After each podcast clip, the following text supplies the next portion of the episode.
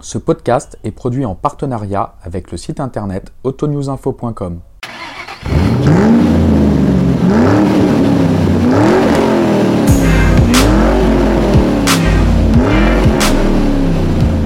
Bonjour, bienvenue sur le Biel Club, le podcast des personnes qui font le sport automobile. Dans cet épisode, je vais à la rencontre de Jacques Boll, le président de la Fédération française de moto. Avec lui, nous avons parlé de ses débuts comme pilote moto jusqu'à son poste de président de la Fédération française de moto.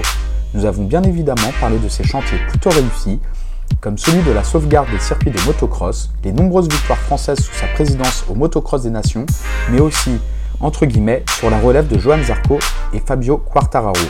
C'est avec un grand plaisir que je vous partage son histoire. Je suis Pierre-Philippe Guignot et je vous souhaite une bonne écoute. Bonjour euh, Jacques Boll. Bonjour. Euh, Pouvez-vous vous présenter? Eh bien, donc je m'appelle Jacques Boll, euh, j'ai 60 ans et je suis le président de la Fédération française de moto depuis 2008. Je suis également un ancien sportif de haut niveau, hein, puisque j'ai couru en Grand Prix au début des années 80. Euh, Je suis monté cinq fois sur un podium en Grand Prix avec, avec une victoire. Et puis, euh, eh bien, suite, à, suite à cette carrière de, de- de sportif, j'ai repris des études, des études de, de droit du sport, et ce qui m'a permis d'obtenir un Master 2 et euh, de devenir juriste, euh, avec d'autres activités, bien sûr, parce que je j'ai- j'ai j'ai poursuivi des activités professionnelles dans différents domaines. Merci. Et hum, dans quelle région avez-vous grandi? En région parisienne. En région parisienne, j'ai passé ma tendre enfance dans les Vosges, et depuis l'âge de 7 ans, je vis en région parisienne. Et à quel moment vous êtes intéressé à la moto? Euh, à l'âge de 12 ou 13 ans, à l'âge de 12 ou 13 ans, euh, je suis tombé sur des revues, euh, Motojournal et Motorevue pour ne pas les citer, et euh, bah, le milieu de la moto m'a intéressé. Il se trouve que dans ma ville, euh, c'était l'époque où il y avait de nombreux motoclubs qui se créaient, et un avait été créé euh, dans ma ville, et donc euh, à 14 ans, bah, je me suis inscrit au, au club, et puis bah, j'ai commencé à aller sur des circuits avec, avec des copains du, du motoclub, et puis voilà, ça m'a donné l'envie, quand, je, suis- quand je me suis rendu sur des circuits, j'ai eu l'envie de, de devenir, de devenir sportif en sport à ce moto. moment-là En voyant ça, ça faisait rêver et du coup, ça vous donnait envie. Et votre première moto, vous l'avez eue à, à quel âge Ah bah l'âge réglementaire, hein, puisque j'ai eu un cyclomoteur à 14 ans, euh, et puis eh ben, à 16 ans, j'ai eu, euh, j'ai eu une, une 125. euh, C'était, euh, puisque le, le permis de conduire moto était passé peu, peu de temps avant, d'ailleurs, peut-être deux ans, deux ans avant, était passé à, à 18 ans. Précédemment, il, 16 ans suffisait pour conduire une moto, mais Ah oui. depuis deux ans, c'était passé à, à 18 ans. Donc, donc j'ai, roulé en 125 euh, à l'âge de 16 ans. Et après, à 18 ans, vous êtes passé dans des motos un peu plus puissantes. Tout à fait.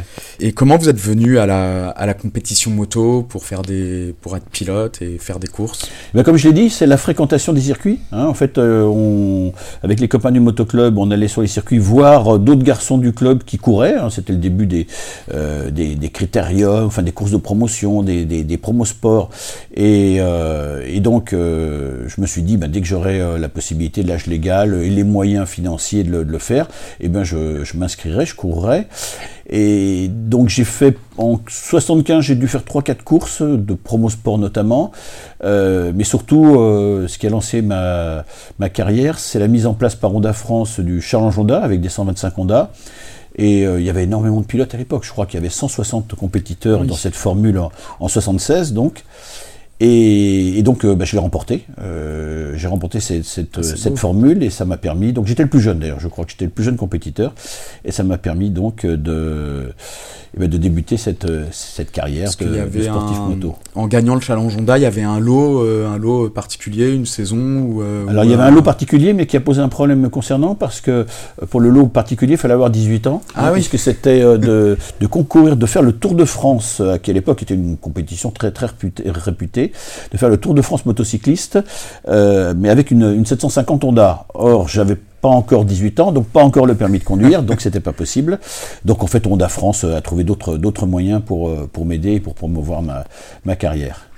Et vous vous souvenez de votre première victoire? Oui, c'était à Nogaro. C'était à Nogaro en 76, euh, au mois de mai sans doute. Euh, ben, je m'étais vu. En fait, à l'époque, les pilotes s'entraînaient peu. Euh, et moi, j'étais venu, euh, j'avais eu la possibilité euh, de venir deux ou trois jours avant, de m'entraîner beaucoup.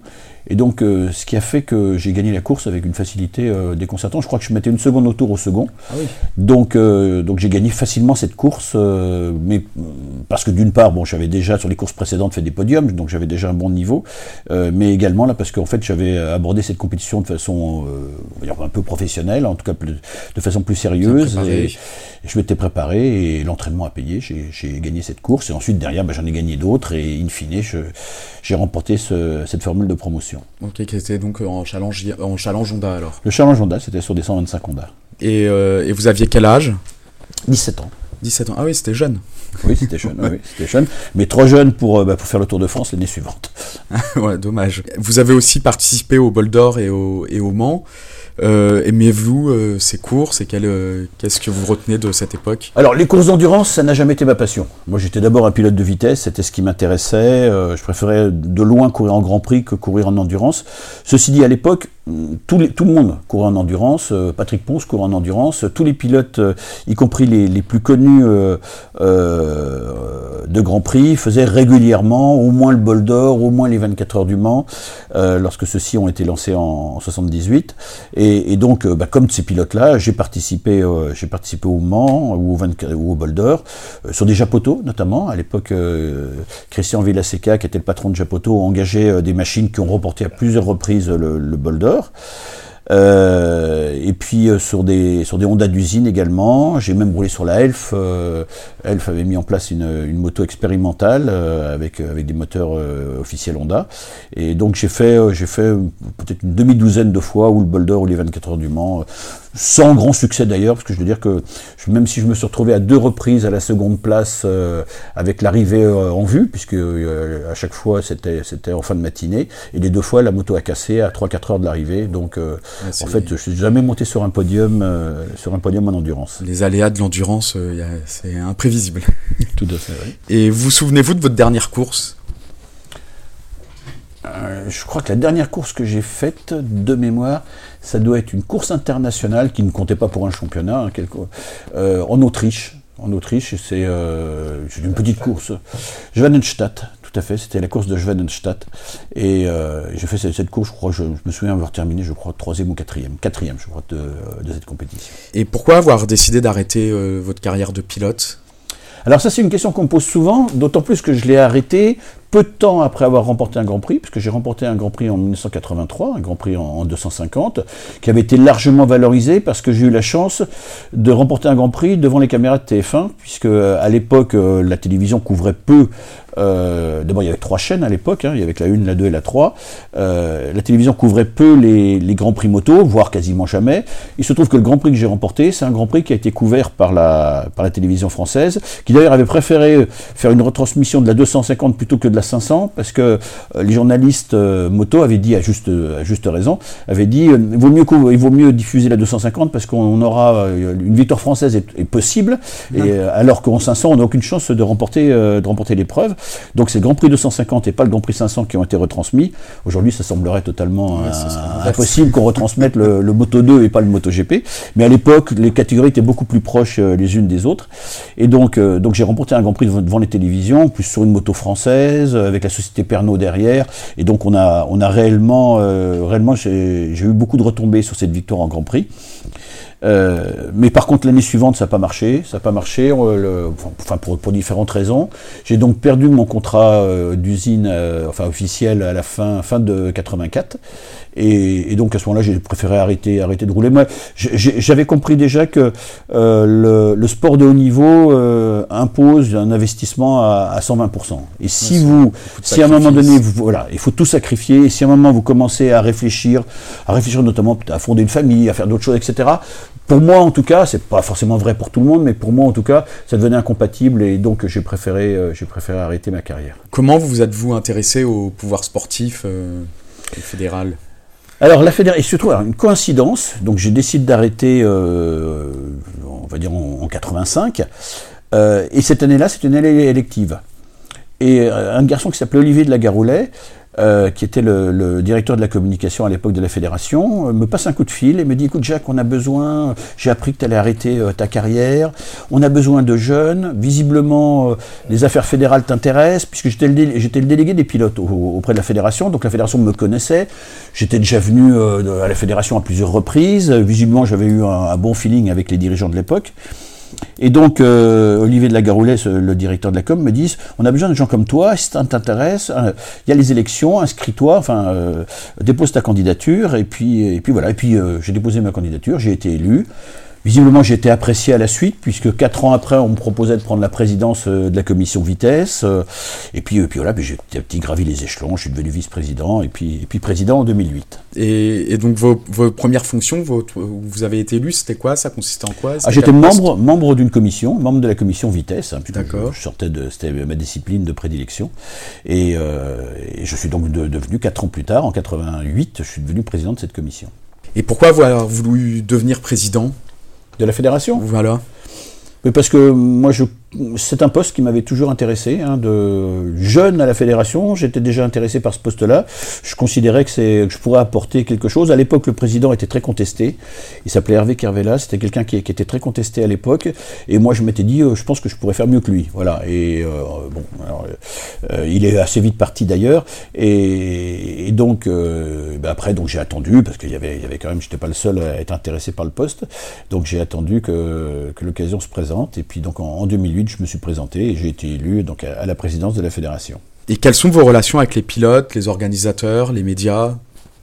Euh, elles sont, je, je, dirais globalement bonnes, voire très bonnes, mais euh, comme tout le monde, je ne fais pas 100% de satisfaire. Il y a, il y a bien sûr des, euh, des gens qui, euh, euh, bah, qui pourront me critiquer ou qui pourraient me reprocher telle ou telle chose. Hein. Vous savez, c'est, quand vous êtes à un poste de direction, un poste à responsabilité comme celui-ci, c'est impossible de satisfaire tout le monde. C'est absolument impossible. D'abord, lorsqu'il y a quelqu'un qui vous demande de faire blanc et une autre personne qui vous demande de faire noir, vous devez trancher entre les deux, et donc vous ferez forcément un mécontent. Ouais, c'est sûr. Et quelle est la journée type du président de la Fédération française de moto alors la journée type, euh, ben, c'est déjà euh, le, traitement du courrier, des courriels, tout ça, etc. qu'on peut recevoir, parce qu'on en reçoit énormément. Il y en a un certain nombre qui me sont directement, euh, directement envoyés, adressés. Et puis bon, ensuite, ben, c'est traiter avec mes collaborateurs tous les problèmes du moment, les rendez-vous, parce qu'on a constamment des rendez-vous, constamment des, gens qui nous, qui, souhaitent nous voir. Et puis après, on a aussi des chantiers, et donc on travaille sur les chantiers que l'on a en cours. Hein. c'est assez varié. Hein. C'est d'ailleurs l'un des intérêts d'une telle fonction, c'est que vous ne faites pas tous les jours la même chose, vous faites tous les jours quelque chose de, différent, même s'il y a régulièrement des choses qui reviennent, bien sûr. Mais euh, c'est alors après il y a les relations avec le ministère, les relations avec le comité olympique, les relations avec les autres fédés, euh, la fédé du sport automobile par exemple, avec qui on a des, euh, relations assez étroites.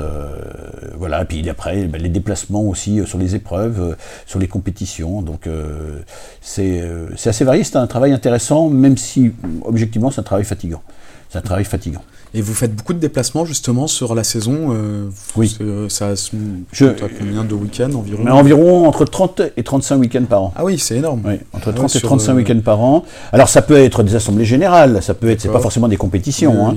mais euh, oui, oui, je suis en déplacement entre 30 et 35 week-ends selon les années, sur, sur, les épreuves. Alors pas forcément tout le week-end, ça peut être que le samedi ou que le dimanche, mais en tout cas, je monte dans ma voiture pour aller quelque part. que ce soit de la vitesse, du cross, de, des, Alors justement, c'est c'est assez symptomatique. Je me, suis rendu compte qu'en fait, dans le milieu du sport moto, mais ça va être la même chose euh, en sport automobile, je suppose, les gens ne raisonnent que par le prisme de leur discipline. Et lorsque vous dites à un pilote de vitesse, moi je me souviens très bien d'avoir dit un jour à, un, pilote de vitesse, bah, écoute, euh, le week-end prochain, euh, je, suis en déplacement, et il m'a regardé, il m'a dit, mais il n'y a pas de compétition le week-end prochain. Il n'y a pas de compétition de vitesse. Et j'allais sur une épreuve de motocross. Alors que quand je lui ai dit, mais si, il y, a telle épreuve de motocross, ah oui, c'est vrai que tu t'occupes aussi de ça. Mais je m'occupe de toutes les disciplines. Et les disciplines sont nombreuses, hein, parce qu'il y a le motocross, il y a la vitesse, il y a l'enduro, il y a le trial, etc. Et, et d'ailleurs, la vitesse, contrairement à ce que beaucoup de gens pensent, n'est pas en termes de nombre d'épreuves ou de nombre de licenciés, la principale discipline de la FFM. Ah la principale discipline, c'est le motocross. Bah, moi, j'en ai parlé avec euh, Yves Morisot, c'était sur l'automobile. Il nous a dit que, euh, grosso modo, il y avait 100 façons différentes de faire le, du sport automobile.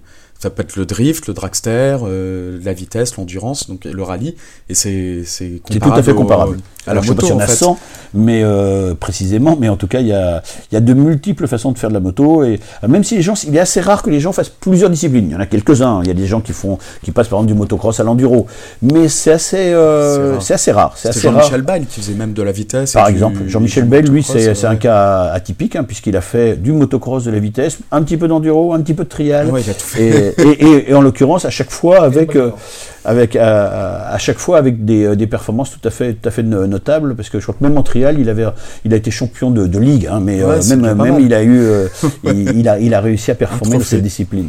Et, euh, et, quelles sont vos relations avec les deux champions actuels qui sont Johan Zarco et Fabio Quartararo? Bah, j'ai une bonne relation avec eux. Bon, ceci dit, je les vois pas tous les jours, hein, on s'en fout, parce que je les vois alors, en général au Grand Prix de France. Hein, c'est euh, c'est le moment où, je les rencontre. Quelquefois, ils viennent à ma conférence de presse, euh, donc on a l'occasion de discuter aussi un petit peu euh, avec eux à, cette occasion, ou, ils viennent à la conférence de presse du Grand Prix de France également. voilà, donc j'ai d'excellentes relations avec eux, mais c'est clairement des gens que je rencontre pas tous les jours. Hein, mais comme d'ailleurs dans les autres fédérations, je pense que les, présidents de fédé ne peuvent pas constamment rencontrer les stars, parce que la star a son propre, son propre emploi du temps et elle est en général très occupée. Et c'est vrai aussi pour le président de la fédération. Et, mais du coup, pour la fédération, euh, ça fait une bonne vitrine et ça peut, est-ce que ça peut permettre d'augmenter les licences du coup?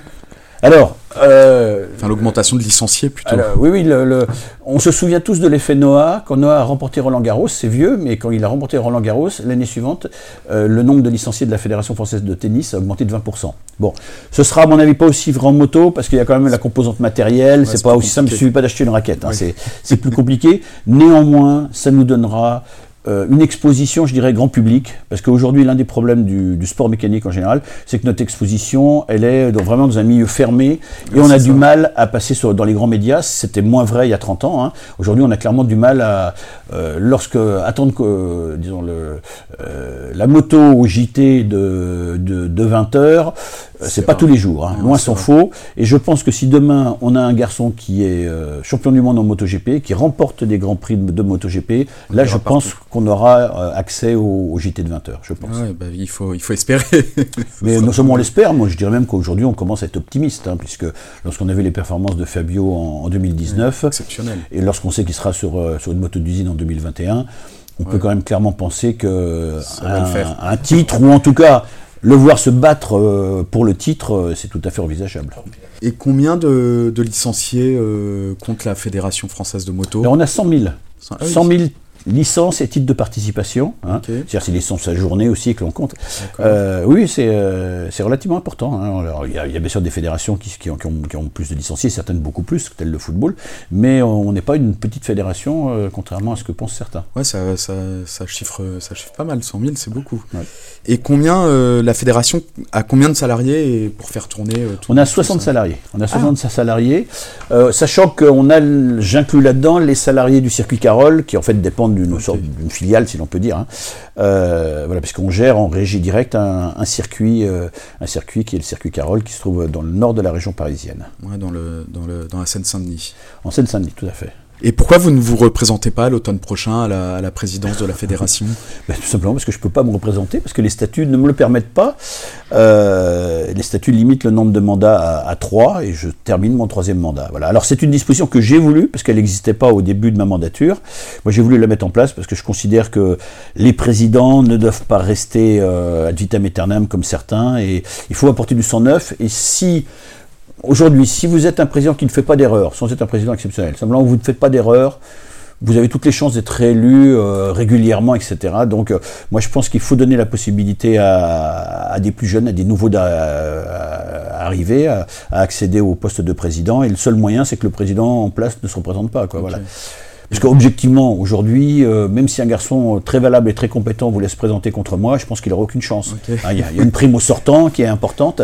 Et donc, euh, donc en fait, le fait que je me retire, bah, ça va sans, doute permettre à un garçon beaucoup plus jeune que moi, enfin, relativement plus jeune que moi, de se présenter et d'être élu. Et d'avoir d'autres idées. D'avoir d'autres idées. Une autre façon de fonctionner. Voilà. Et, euh, et justement, avez-vous un successeur, vous, désigné Alors, je me souviens que quelqu'un m'a posé cette question euh, lors de la dernière conférence de presse et je lui ai, bon, je lui ai répondu que c'était un peu trop tôt pour le, pour le dire. Moi, je n'ai pas de successeur désigné, c'est pas à moi de désigner, c'est pas de droit divin. Hein. Donc, c'est pas à moi de, désigner mon successeur. Aujourd'hui, il y a deux candidats, hein, voilà, et un, en effet, que je soutiendrai le, le moment venu, que je soutiendrai de façon un peu plus officielle. Mais pour l'instant, je reste le président de l'ensemble des, euh, de l'ensemble des élus et de, l'ensemble de la fédération, parce que, puisque j'ai encore un peu, un peu plus de six mois à faire à la présidence de cette fédé. Vous avez le temps. J'ai encore un petit peu de temps.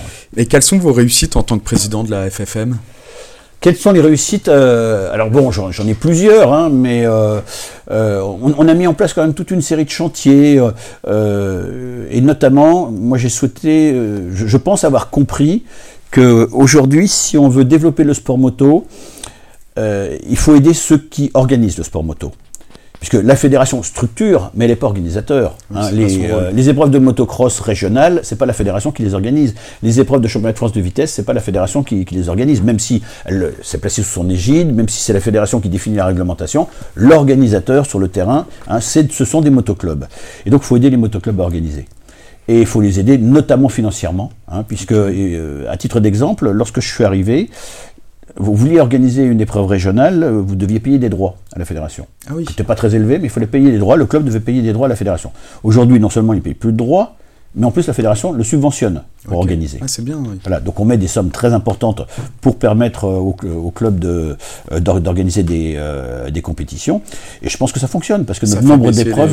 Les coûts, d'engagement. tout à fait. C'est pas mal. Voilà. Bien. Et, et, donc le, le nombre d'épreuves reste stable, alors que bon, c'est quand même sans doute de plus en plus difficile à organiser. Donc ça, je pense que c'est quelque chose qui, on peut considérer que c'est, plutôt une, une réussite aujourd'hui parce que les clubs bon, ben, sont évidemment très satisfaits d'être, d'être aidés par la fédération. On les aide aussi sur le plan juridique. Hein. Ça, c'est aussi, je pense, un des succès qu'a eu la fédération ces, dernières années, c'est qu'elle apporte vraiment un soutien euh, sur, le plan, sur le plan du droit au club euh, de façon très importante. Et ça, on a permis de sauver de nombreuses épreuves. Les clubs savent que si ils veulent, euh, s'ils ont besoin de l'aide de la fédération, eh ben, il y a quelqu'un qui répondra, ah, quelqu'un qui s'occupera de leur dossier, quelqu'un qui ira en préfecture s'il faut aller en préfecture, qui ira, qui connaît bien et qui, qui, est un expert, qui, est, qui, est, un expert en matière de sport moto, mais également en matière d'environnement, puisqu'on a parmi nos juristes une juriste qui est spécialisée en droit de l'environnement voilà. Donc ça, ça c'est très important euh, de dire au club, on va vous aider financièrement, et puis si vous avez un problème d'organisation, eh ben on sera à vos côtés pour, euh, pour vous aider, et ça, et ça permet encore une fois de, conserver un nombre d'épreuves, euh, un nombre d'épreuves importantes. Voilà. on a aussi dans, les, dans, dans ce qu'on a mis en place, c'est aider les sportifs de haut niveau. Jusqu'à maintenant, jamais un sportif de haut niveau n'avait été aidé financièrement par la fédération. Aujourd'hui, euh, on a plus de près d'une centaine de, sportifs de haut niveau qui, ont des programmes internationaux. Hein. on n'est pas un garçon qui fait un championnat régional. Mais si vous faites un programme international, eh bien vous pouvez solliciter la fédération et vous pouvez être, vous êtes éligible à être aidé par la fédération qui, vous apporte un soutien. Euh. C'est ce que j'ai vu sur la moto Sherco. Il y a écrit la filière euh, Fédération française de moto. Alors ça c'est autre chose. ça c'est autre chose. C'est une filière qu'on a mis en place. Mais là encore, comme d'autres fédés, on a mis une filière France hein, en place pour pour aider des jeunes pilotes prometteurs, c'est-à-dire quelque chose qu'on a mis en place avec Claude Michy, hein, qui est l'organisateur du, Grand Prix de France, et, ensemble on mutualise nos moyens afin, afin d'aider des, afin d'aider cette filière et puis également afin d'aider certains pilotes de, très haut niveau. Euh, euh, Claude s'associe à la fédération pour leur euh, pour abonder leur aide. Au niveau préparation physique, mentale. Alors ça c'est plutôt dans la filière. ça c'est plutôt la filère parce que lorsqu'on aide un champion de un champion du monde ou un garçon qui est qui est aux avant-postes en vitesse, en motocross ou en enduro, il n'a pas besoin de la fédération en, la matière, il a tout ce qu'il faut. Par contre souvent il a besoin d'un coup de main financier souvent. Moi, je me souviens de pilotes de, de MotoGP qui n'ont pu s'engager en MotoGP, je pense notamment à Loris Bach par exemple, il y, a, quelques années, qui n'a pu s'engager dans la, saison 2015 ou 2016 je crois, euh, que parce que la fédération et Claude Michy euh, ont abondé à son budget et lui ont permis de rouler. Hein. Ah d'ailleurs il en avait officiellement remercié la fédération je crois dans le cadre de la conférence de presse du, Grand Prix. Mais, voilà, donc euh, ça c'est quelque chose de, nouveau, c'est quelque chose qui n'existait pas dans, dans, le passé. Voilà, il y a le rachat des circuits aussi, dont on peut parler rapidement.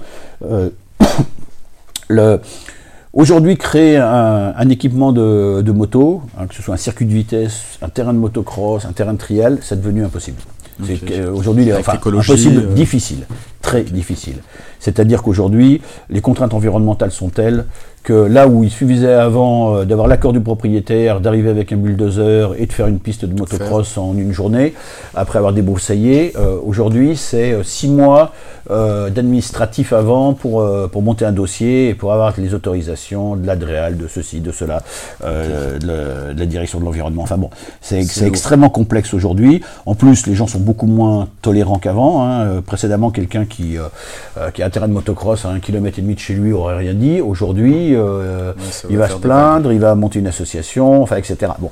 Donc c'est devenu très difficile aujourd'hui euh, de créer un équipement de, sport mécanique. Donc il faut préserver ce qui existe. Des terrains de motocross, il y en a des centaines. Euh, il y en a près de 600 en France.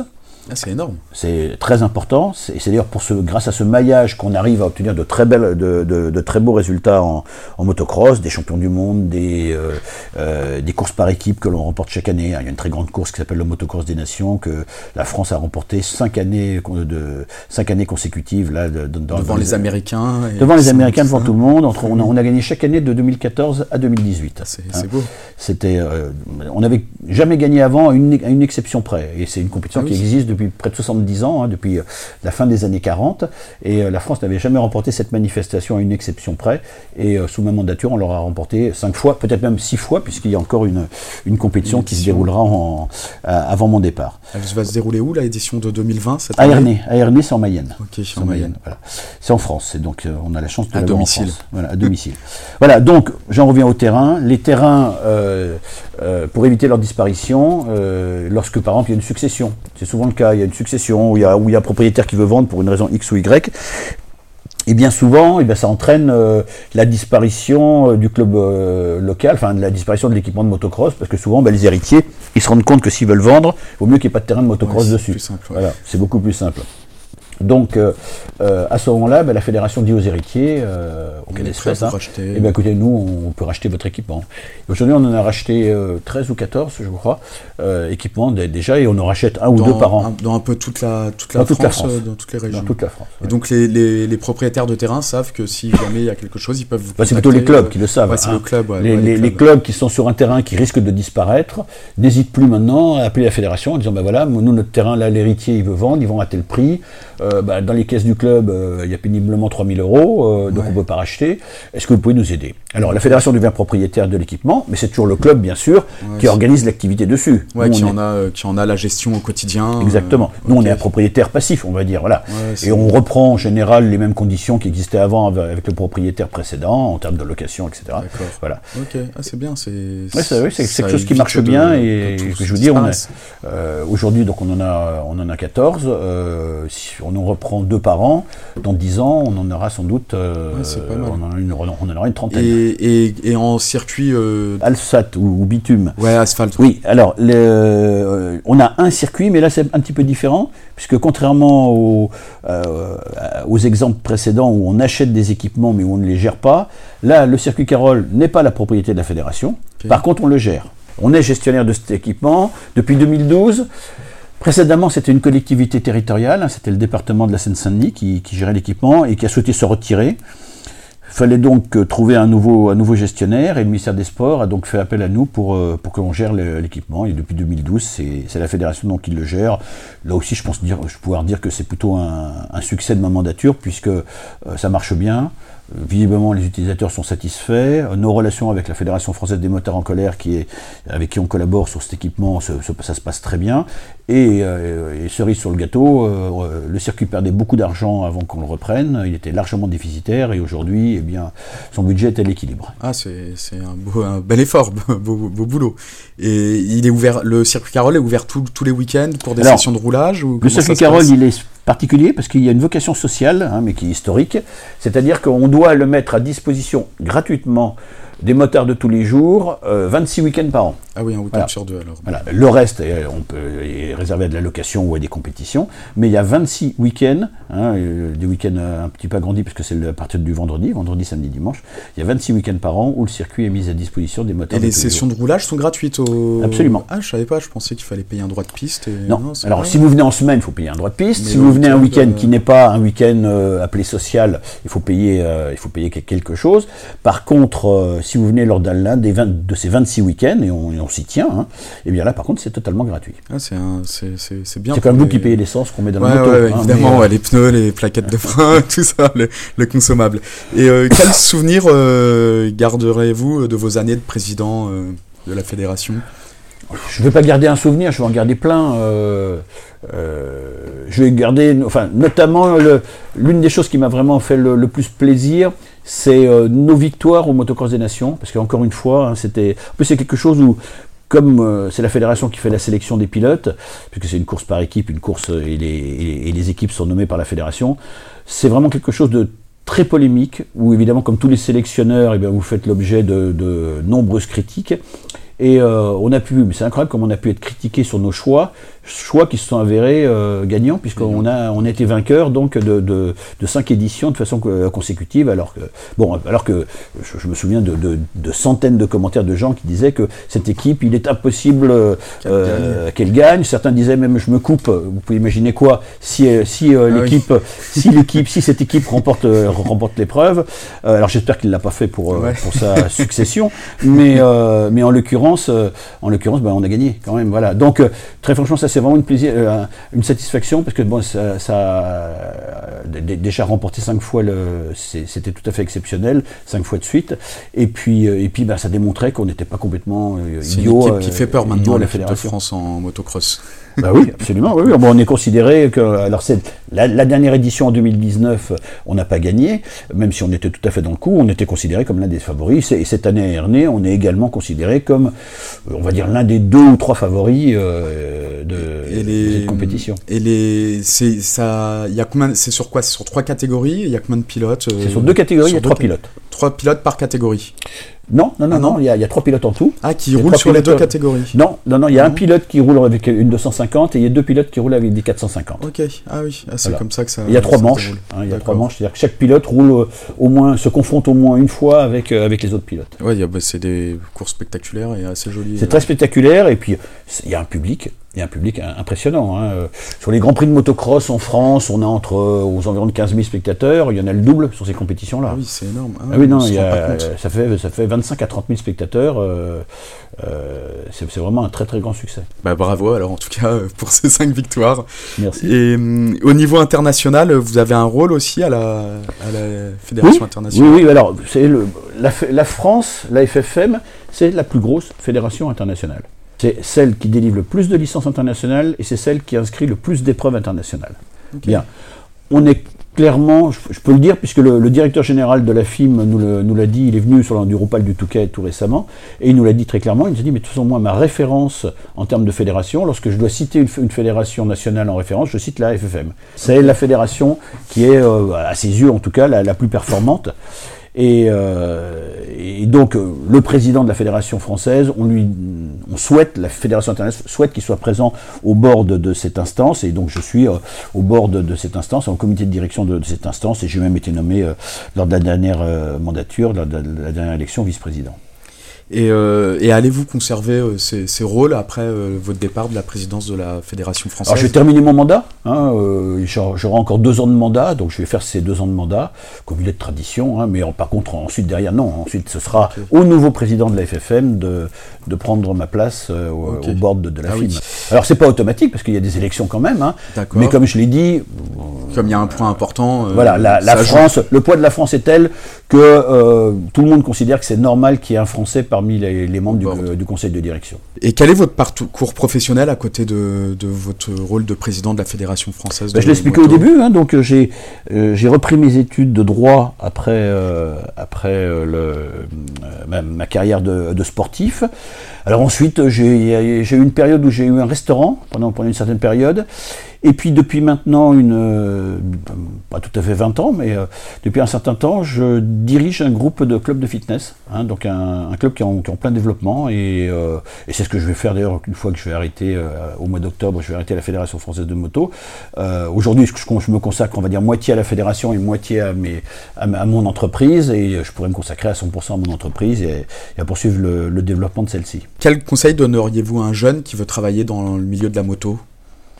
Alors, il y, a y a mille métiers dans le milieu de la moto. Hein. Le, on parle de sport moto ou voilà, on parle sport, de plutôt de côté sportif. Ah, de sport moto, mais en tant que pilote ou en tant que mécanicien, en tant que parce que bon, si, si vous êtes mécanicien, ben, il y a des écoles hein, là-dessus. Il y en a, il y en a, il y a l'école de la performance dans le Gers, dans, dans, la Sarthe, il y, a le, il y a le lycée Le Mans Sud. Enfin, il y a toute une série de, de structures qui, qui forment des, des mécaniciens ou des techniciens, voire des ingénieurs dans le sport mécanique. Et puis, et puis bon, bah, si vous, par contre, il y a, y aussi bah, des métiers à la fédération, hein, parce qu'il y a 60 salariés, comme je le disais tout, tout à l'heure. et puis s'il veut devenir pilote, bah, là ça c'est beaucoup plus difficile. Hein. Là c'est ça c'est la filière classique. Hein. Il faut se faire remarquer, il faut, il faut être performant. Et être performant aujourd'hui, c'est pas être un bon pilote, c'est être au-dessus des autres, au-dessus de tous les autres. Aujourd'hui, les garçons qui, qui accèdent au Grand Prix, ce sont, il y en a, on peut regarder, il y a un nouveau pilote français qui accède au Grand Prix tous les 2-3 ans, pas plus. Hein, ouais, pas plus. Restreint. En tout cas, qui réussit, et qui réussit ensuite. Hein, et, et, donc, d'ailleurs, c'est l'une de, nos, de nos difficultés aujourd'hui, c'est qu'autant on a deux garçons à très haut niveau en, en MotoGP, par contre, euh, il n'y a pas de garçons français, il n'y a pas de français en, en, Moto 2, et il n'y a pas de français en Moto 3. Donc c'est pour ça qu'avec Claude, on a mis en place cette, cette filière, parce qu'il faut, et, alors même si ces deux garçons sont, sont jeunes, notamment Fabio, euh, on sait très bien qu'ils ne resteront pas 20 ans euh, aux avant-postes et donc il faudra que euh, qu'il y ait une, une succession aux, à l'horizon 2000, euh, 2024, 2025, 2026. Même si euh, Fabio et, et Johan sont, sont toujours présents, il faudra qu'il y ait des garçons ouais, qui, qui, commencent à arriver, qui commencent à, faire, à performer avec, avec 10 ou 20 ans de moins. Bah, on arrive à la fin de l'interview. Donc j'ai les quatre dernières questions. si vous étiez un circuit, vous, enfin quel est votre circuit préféré? Je veux dire Carole. Circuit Carole. euh, un rallye que, que, vous, que, vous, Alors un rallye, ça c'est une question de sport automobile. Ouais. C'est une question de sport automobile, ça rallye. Parce que le rallye existe, hein, le rallye euh, routier en, en, moto, mais c'est pas une, une, discipline très importante. Ça n'a rien à voir avec le sport auto, où c'est l'une des disciplines les, les, plus importantes, la plus importante, je crois même. Voilà. Donc euh, parmi les disciplines, euh, moi le, la discipline que j'aime bien, c'est pas la plus importante, mais que j'aime bien, c'est l'enduro. Pourtant je suis pas, j'en ai, ai jamais fait en tant que compétiteur, mais je l'ai découvert en tant que président et c'est une, c'est sans doute la discipline où l'ambiance est la meilleure okay. et la plus agréable. Ouais, puis il y a du monde qui est là au Touquet, ça fait le plein. Y a du Alors le Touquet, c'est une compétition spéciale, c'est pas un vrai enduro. Ah oui Moi, lorsque je parle d'enduro, je veux plutôt parler d'épreuves dans la campagne, etc. C'est, okay. euh, certes, on, on, appelle le Touquet l'enduro du Touquet, mais en fait, c'est plutôt une course sur sable. Hein. Aujourd'hui, on lui donne le, nom de, de, course sur sable. D'accord. Euh, à l'époque, on l'a appelé enduro parce qu'il passait dans les dunes, etc. Donc ça avait, bon, ça avait, un, je vais dire, un ersatz de, d'enduro, c'était pas un vrai enduro. Et un pilote qui vous fait rêver ou qui vous a fait rêver euh... Euh, moi, j'étais très admiratif de, de Patrick Ponce. Donc, c'était un garçon, mais c'était un, un, garçon, c'est le garçon que j'admirais lors de, lorsque j'étais moi-même jeune pilote, hein, lorsque j'étais, lorsque j'avais 16 ou 17 ans. Et euh, bon, je, Christian Saron également, la, la, carrière, la longévité de la carrière de Christian m'a aussi beaucoup impressionné. Euh, moi, Christian était clairement le meilleur pilote. En tout cas, a eu des périodes où il était le meilleur pilote français et de, et de loin, à mon avis, à l'époque où moi je courais en Grand Prix. Hein. C'était, c'était un garçon. Je me souviens que lorsque en championnat de France à deux trois reprises, je me suis bagarré avec lui. Je savais que je le craignais beaucoup. Ah oui, ouais. il était dur. Il était dur et il était très rapide. Il était très rapide. Moi, je me souviens d'une course au Mans. Euh, c'était la finale du championnat de France d'ailleurs. Et même si j'ai été titré à la fin de cette année-là, euh, j'étais, euh, j'ai pris la tête de la course. j'ai, je suis parti. J'ai dû avoir 3 ou 4 secondes d'avance. J'ai mené toute la course. Et Christian, petit à petit, est remonté sur moi et m'a doublé dans, quasiment dans le dernier virage. Voilà. Et donc, et, et, je savais que je l'avais derrière moi, et je savais que j'avais quelqu'un de, de, très très fort, qui en plus, je crois, cette année-là, était vice-champion du monde. Euh, donc, euh, je savais que j'aurais du mal à rester en tête, mais euh, bon, j'ai dû tenir sur les, je crois, 15 tours, j'ai dû tenir 14 tours en tête. Et ah, c'est pas mal, c'est de, devant Saron, c'était la, la, pression. Oui, l'objectif c'était de rester devant jusqu'au ouais. jusqu drapeau plus dur. Malheureusement, j'ai échoué ce jour-là. Et est-ce qu'il y a une moto qui vous, qui vous fait rêver, votre moto préférée ah, Moi j'ai une moto personnellement, alors c'est sans, sans prétention, mais moi j'ai une moto que j'ai depuis 20 ans. Euh, avec lequel je roule euh, régulièrement. C'est une, euh, alors c'est une néo rétro, hein, c'est une, une, Kawasaki 650 W650 et c'est, une, vraiment une moto que j'aime beaucoup. Je pourrais même avoir une Triumph aussi du même type, hein, une Triumph Botteville ou une 650. C'est c'est ce type-là de moto que j'aime. Gilles Guignol, le fondateur d'Autonews Info, vous a, vous a aussi, euh, vous a aussi euh, financer une moto à vos débuts En effet, ça, remonte à il y a très très très longtemps. en effet, un jour, Gilles nous a dit, bah, écoutez, je viens de récupérer deux motos. Eric Saul vient d'avoir un contrat que, je supporte, vient de signer un contrat avec une, écurie officielle. Donc j'ai récupéré ces deux motos. C'était une 250 et une 350 Yamaha. À l'époque, c'était des motos avec lesquelles on pouvait courir en Grand Prix. Hein. Euh, et donc, euh, donc il a, Gilles très gentiment m'a proposé de récupérer l'une de ces deux motos et avec lequel d'ailleurs je, je performe. Je sais, je sais, que j'ai gagné des courses euh, avec. je pense que j'ai marqué mes premiers points en Grand Prix avec cette moto. Hein. Ah je, je, me souviens d'avoir fait, je crois, sixième au Grand Prix de Finlande et je pense que c'était avec cette moto-là. Ah, c'est pas mal. Ok. Bon bah, félicitations et merci pour cet entretien. Et puis bah à bientôt. À bientôt. Merci. C'était le Gun Club en compagnie de Jacques Boll. Merci de nous avoir écoutés. Si cet épisode vous a plu, n'hésitez pas à en parler autour de vous et à le partager sur les réseaux sociaux. Vous pouvez également nous retrouver sur nos pages Instagram et Facebook Biel Club, mais aussi vous abonner à notre podcast sur Apple Podcast en mettant 5 étoiles, cela aide le Biel Club à se faire connaître. Je vous donne rendez-vous la semaine prochaine pour le prochain épisode. Allez, ciao